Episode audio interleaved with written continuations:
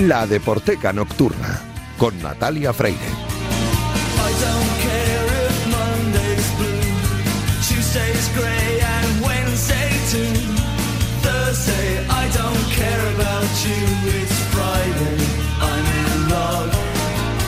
Bienvenidos a la Deporteca Nocturna, el programa de Radio Marca en el que demostramos que el deporte es y genera cultura. Os recuerdo que tenéis un correo electrónico, ladeporteca.gmail.com. Os recuerdo también la cuenta de Twitter, arroba ladeporteca, donde podéis eh, comentar, sugerir y criticar todo lo que queráis. Y os recuerdo también que tenéis un podcast donde podéis escuchar este programa siempre que queráis. A los mandos técnicos esta noche me acompaña Raquel Valero, que ya está haciendo que todo suene a la perfección, y tengo por aquí también a Raúl Santamaría, que está montando el equipo, porque hoy tenemos un invitado muy especial. Bueno, todos los invitados que tenemos en la Deporteca son especiales, pero el de hoy, así como os lo digo, es un lujo. Arrancamos ya.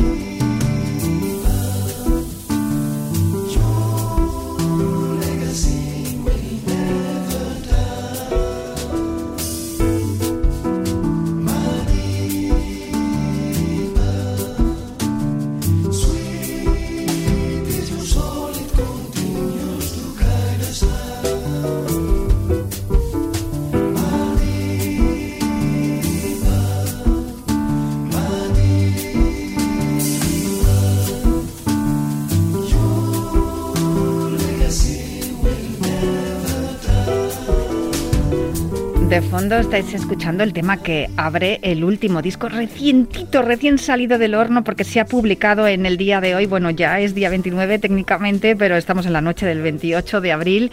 En el día de hoy se ha publicado Voices, es eh, el nuevo disco de Matías Saglio, el violonchelista que también vive y se alimenta del jazz y de otras eh, músicas clásicas como el flamenco y, todas las músicas del mundo, africanas, americanas, etcétera. Y mm, bueno, él acaba de publicar este, este nuevo trabajo, es el tercero en su carrera y se llama Voices. Y esto que estamos escuchando de fondo se llama Madiva porque en un momento de, de esta composición aparece la voz de Nelson Mandela. Mm, de esto quería hablar yo con el propio Matías Saglio, que le tengo aquí a mi ladito. Hola, muy buenas noches, Matías, ¿qué tal? Buenas noches, encantado de estar aquí. Oye, muchas felicidades por este tercer hijo.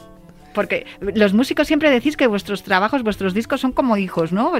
Conlleva un embarazo, un parto y, y ahora ya la crianza. Siempre, te voy a decir, pero te tengo que decir que no es el tercero, es ah, mucho más en realidad. ¿Ah, sí? Sí, porque bueno, ha habido muchos discos eh, con muchos proyectos eh, a lo largo de los años. Lo que pasa es que ese es el tercero bajo mi nombre. Vale. O sea, la, la paternidad la asumo totalmente. Vale. pero pero es, es, como los hijos, lo has dicho muy bien, y yo siempre lo digo. Eh, es que es un proceso largo hacer un disco, como un embarazo, ¿no? Es algo que mm. esperas mucho, que lo vas viendo cómo, cómo coge forma, cómo llega y tal. Y luego eh, el día que nace es el día más maravilloso de tu vida. Lo tienes por fin en casa, tienes el, disquito. Y, y, hay otro, otro paso muy importante que es el del día de ayer, 28 eh, es el día del lanzamiento, que es como cuando tienes el bebé y por fin sales a dar una vuelta a presentarlo a la familia, a los amigos y tal, a ver si ellos también piensan que es el más guapo del mundo. Desde Pero nunca se sabe. No, tendremos que esperar para eso y vamos a ver cómo va palpitando este, este nuevo bebé. Y, Voices, ¿por qué? Bueno, yo sí que lo sé por qué, pero explícaselo a los oyentes. Bueno, porque en ese disco em, compuse un poco todos los temas, cada uno eh, a medida para cada invitado que habías soñado, ¿no? Y entonces una manera de tener eh, una lógica, una historia en el disco, tenía a nivel musical, instrumental, tenía mi cuarteto con el que trabajo habitualmente, eh, con Steve Sian a la percusión, Christian Verón al piano y Leo Ullman al violín, es un cuarteto muy, vamos, maravilloso. Y, y luego todos los invitados fueron cantantes, voces, voces del mundo, por eso eh, ese nombre internacional, ¿no? De Voices, y hay cantantes de, de, bueno, pues eso, de Perú, de Azerbaiyán, de Senegal, de... De, Barcelona, de Francia, de, de Egipto. Hay, hay una mm, que es muy especial para ti, lo sé, eh, es la que la que eh, continúa con este con este primer después de este primer eh, corte de Madiva es, es Susana Vaca, tiene tres Grammys latinos, está considerada como la mejor cantante poética de la actualidad, figura clave en el folclore hispanoamericano y además ha sido ministra de Cultura del Perú. Sí, ella es una gran dama de, Latinoamérica, gran dama. La escuchamos sí, aquí. Sí, ahí estamos escuchando. Quítate el pelo que te abandona. Quítate la piel, las tripas, los ojos. Y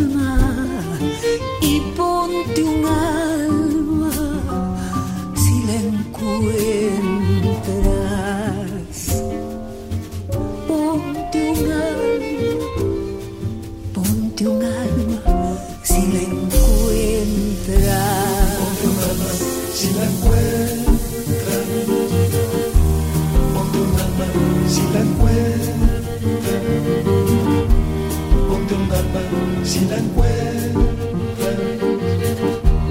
Ponte un alma, ponte un alma.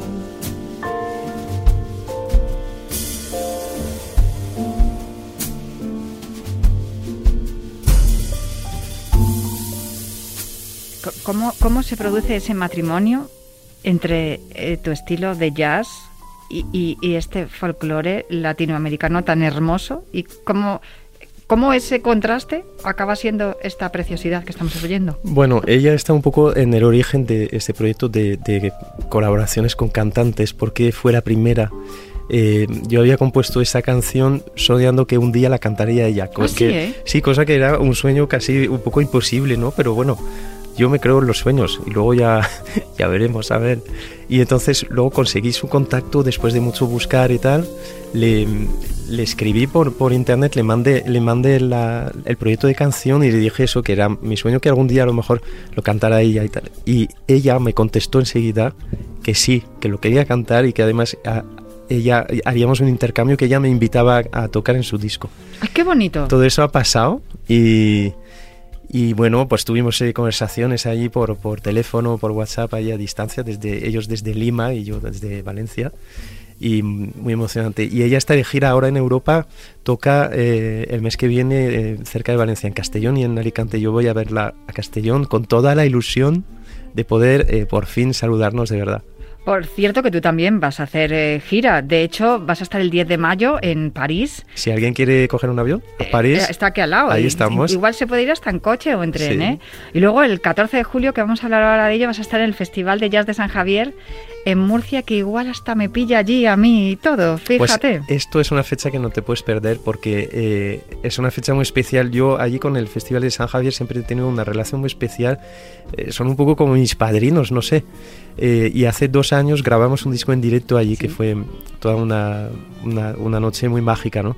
Y entonces este año me han vuelto a invitar con un poco esa generosidad de, de permitirme invitar a más gente. Entonces vamos con el cuarteto, vamos con Natasha Atlas, la cantante de Egipto, con Ana Colom, que hemos comentado, vamos de Barcelona a- sí, ahora vamos a escuchar. con mi hermano y eh, con dos músicos, guitarra y trompeta. Va a ser un- una noche especial. Ese disco grabado en directo en ese festival de San Javier, eh, Live in San Javier, que, que se, es, vamos, una maravilla y, y sobre todo ese entorno, ¿no? Porque mm, parece que Murcia muchas veces se habla de Murcia y, y se habla de manera despectiva y sin embargo es una región maravillosa que encima da muy buenos músicos también de música independiente. ¿Cómo ves tú el panorama musical en España, teniendo en cuenta que tú tienes un estilo que mm, no es eh, lo que se escucha por la radio, es algo que es más selectivo? Bueno, pero sí que, sí que se escucha por la radio. Mira, ¿qué hacemos aquí? Ah, También tienes toda la razón. También tengo que Sí. decir que este programa es un programa especial. ¿eh? No, pero bueno, eh, hay, hay mucho nivel, hay muchos músicos de todos los estilos, mucho nivel en, en todas partes de España. Em, la verdad es que está, es- está- Mira, he hecho una entrevista recientemente y decía el locutor en, en Radio 3, decía, ¿qué crisis ni qué crisis? Estoy recibiendo más discos que nunca, es verdad. No hay crisis artística, ¿no? Hay mucha, mucha producción, mucha creación, mucho, mucho nivel. Es muy, es muy interesante ver eso, ¿no? Yo creo que nunca la ha habido la crisis eh, creativa. Sí que es cierto que es posible que después del confinamiento y todos esos meses que, y esas semanas larguísimas que tuvimos que pasar metidos en casa en todo el planeta, sí que se haya despertado una inquietud ¿no? y, unas ganas de crear algo más y, de expresar algo más que tuvo que estar dormido durante mucho tiempo. Sí, pero hay una cosa que pasó que fue muy, muy llamativa y muy bonita, es que... Eh, durante el confinamiento eh, de repente se empezó a decidir las cosas que eran imprescindibles, importantes y las que no, ¿no? Y la música pues no era obviamente de, de lo más importante. Y sin embargo la gente se dio cuenta de que la música era mega importante en esos periodos y nosotros sentimos mucho, mucho esa, esa, ese apoyo del público, de la gente que, que, está escuchando muchísima música y se dio cuenta cuando no había conciertos de lo que les lo echaban de menos.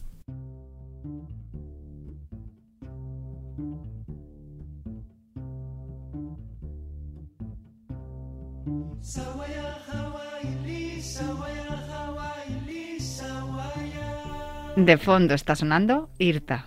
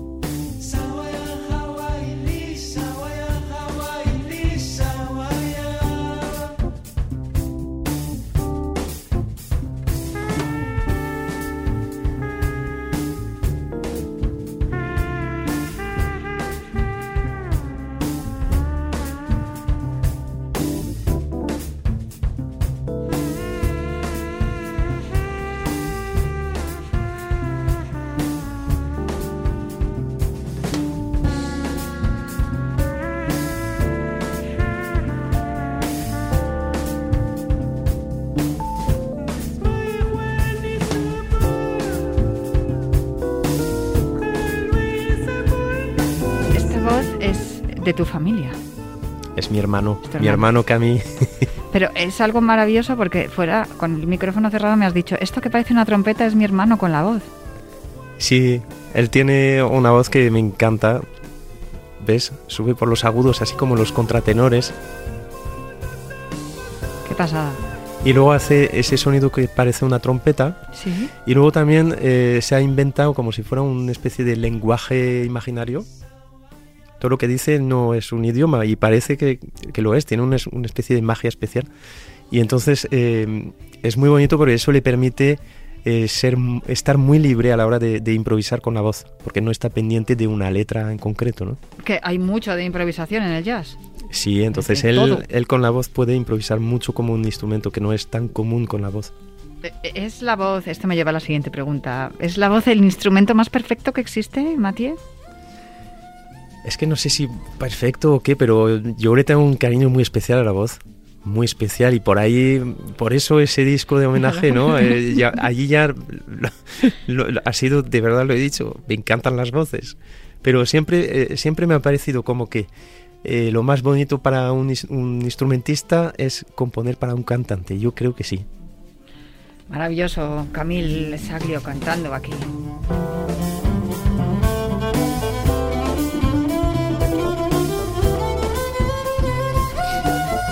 Y otra pregunta que me surge, ¿cómo es trabajar con tu hermano? Porque claro, hay una confianza que no tienes igual con otros artistas y si hace algo que no te gusta o tú haces algo que no le gusta a él, que os tiráis los trastos a la cabeza como cuando erais pequeños. No, no hay pelea, no, ¿No? hay pelea, hay mucha, mucha, mucha confianza y mucha admiración mutua. ¿Sabes? Y él hace su carrera en Francia eh, desde hace tiempo y tal, y entonces eh, yo tenía mucha ilusión en invitarle en este disco, ya colaboró en el disco anterior también y en el live de San Javier. Uh -huh. y, y, de hecho este tema lo habíamos estrenado ya en el Festival de Jazz de San Javier. Lo que pasa que decidí no sacarlo en el disco aquel porque lo quería guardar para este disco y, y, quería que mi hermano estuviera en esta lista de voces increíbles. Desde luego, voces increíbles como la de Camille Saglio. Otra voz incre increíble y también estupenda es la de Ana Colom, que eh, está en la canción Divina Tormenta. A Ana Colón la conoces tú. Bueno, ¿eres francés? hablas perfectamente español porque sé que eres valenciano de adopción. Y Ana Colom pasa también como, como pasó con Susana Vaca, ¿la conocías por su voz? ¿También le mandaste un mail? ¿Cómo fue? Pues eh, ella tiene otra anécdota que también es graciosa, porque yo había compuesto esta canción un poco de inspirado por las bulerías de Lole y Manuel, ¿sabes? Esas Sí. bulerías así como muy sensibles, muy cercanas. Y buscaba una voz flamenca. eh, y alguien, un amigo mío, me habló de Ana Colom, que no la conocía. Vi unos vídeos de ella y, y entonces digo, ella es la que tiene que cantar esta canción. Entonces mm, contacté con ella, conectamos mucho por teléfono así muy guay y tal. Me dijo enseguida que sí. Y, pero me dijo, pero la letra la tienes que hacer tú. Entonces ahí me metí en un, en un marrón porque yo no sé escribir letras. Entonces eh, estuve indagando, buscando por internet así bastante y encontré esta traducción de un poema de Paul Verlaine, el, el francés, eh, al castellano. Es, es un poema que se llama, eh, que se llama Green en inglés. Y, y entonces la traducción era muy bonita y parece que coincidía perfectamente con la- el, el ritmo de la melodía, ¿no? Entonces luego ya lo cantó ella y es una preciosidad.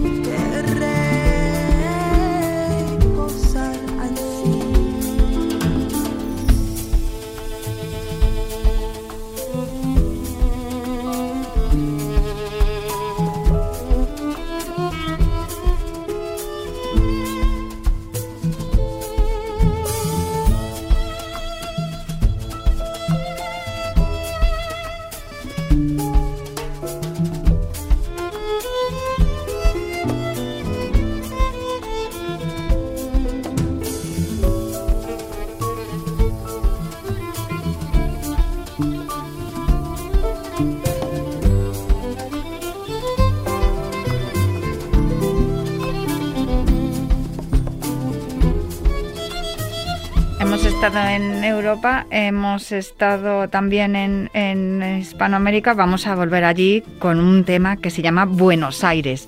Em, Buenos Aires, ¿por qué? Eh, También querías incluirlo en el disco, porque aquí no hay ninguna voz acompañando. No, este es un tema instrumental que, bueno, realmente la mitad del disco también es instrumental. Hay temas así donde los instrumentistas se lucen y es un placer.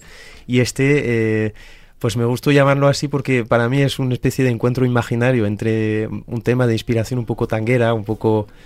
Y, pero mezclándose con algo eh, más, eh, más ibérico o más aflamencado. Y de hecho cuando, cuando pasamos, bueno, hay, hay un cambio de repente para ir al solo de cello, la percusión parece que hace esa- esas cosas de las procesiones, ¿sabes? De, las, de las cajas ahí, de redoblones y tal. Y el cello arranca el solo con un... el la primera frase es el principio de una canción muy famosa de, de- que cantaba el camarón, de la nana del, del caballo grande. Ah, Es una, bueno, es un guiño, un guiño que hay ahí. Ahí hay una mezcla maravillosa. Vamos a escuchar un poco. De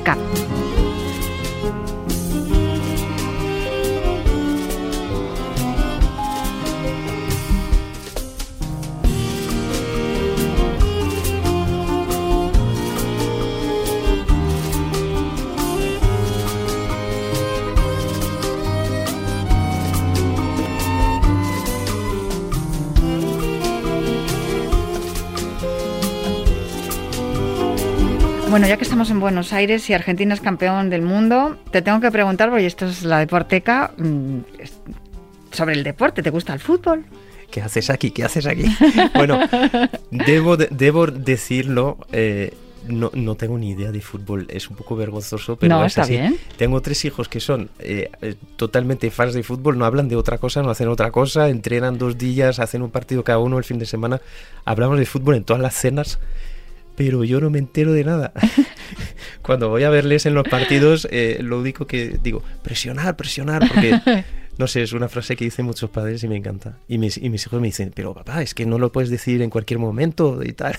Bueno, está muy bien eso. Fíjate, George Best, que es uno de los futbolistas más discos. ¿Sabrás algo de George Best o tampoco? No, soy un desastre, te No, lo bueno, digo. un futbolista británico que mm, sobre todo ha sido un icono pop porque ha, ha sido protagonista de, de muchas historias y, y, eh, lo puedes ver en camisetas que lleva la gente. Decía muchas cosas como que él nunca había sido rico porque todo lo que había ganado lo había dilapidado en alcohol y mujeres. Bueno, era un, un tío muy especial, ¿no? Pero para mí la frase más importante que decía George Best es apretad apretad desde el minuto uno y hasta el final. O sea, eso de presionar está muy bien, porque al final es un poco lo que haces tú, ¿no? En tu vida, darlo todo. El fútbol, nada, ni idea. Pero para ser músico hay que mantenerse en forma. ¿Practicas algún deporte? Sí, hay que mantenerse en forma. Muchas veces lo hablamos, eh, bueno, entre músicos o con gente. O... Es que nosotros eh, viajamos mucho, tenemos muchos viajes con las giras y, y cuando viajas, pues eh, son horas de coche, horas de avión, de taxis, no sé qué, no sé cuánto. Eh, luego llegas, eh, tienes que estar concentrado, hacer la prueba de sonido, tocas, eh, tienes que darlo todo al 100%. Hablas con mucha gente, te acuestas muchas veces tarde, te levantas pronto, duermes poco. Tienes que estar muy entrenado. Y a nivel de, de tocar también, es algo muy físico también. Los músicos tenemos que estar entrenados con el instrumento, tenemos que practicar si te quedas ahí un mes sin tocar, pues es como uno que juega al fútbol que no entrena, o sea, es que te quedas, no, no llegas. Te lo, te lo notas cuando estás en forma. Al fútbol se juega y se corre en el atletismo y se practica cualquier deporte como se entrena. Lo que, lo que trabajas en el entrenamiento es lo que luego tú puedes mostrar al público, que eso pasa también con tus ensayos, tu trabajo, tu entrenamiento y luego tus actuaciones. El disco se abre con Nelson Mandela, el- hemos hablado de ello, y fíjate que Nelson Mandela dijo una frase que la- el deporte es un arma mucho más poderosa que la política y que puede cambiar el mundo. Me has dicho lo de tus hijos. eh, ¿Es también el deporte y la música un lugar donde poder transmitir valores eh, educativos? Este programa se llama La Deporteca porque creemos que el deporte es cultura y que, también hay una parte de cultura dentro del deporte.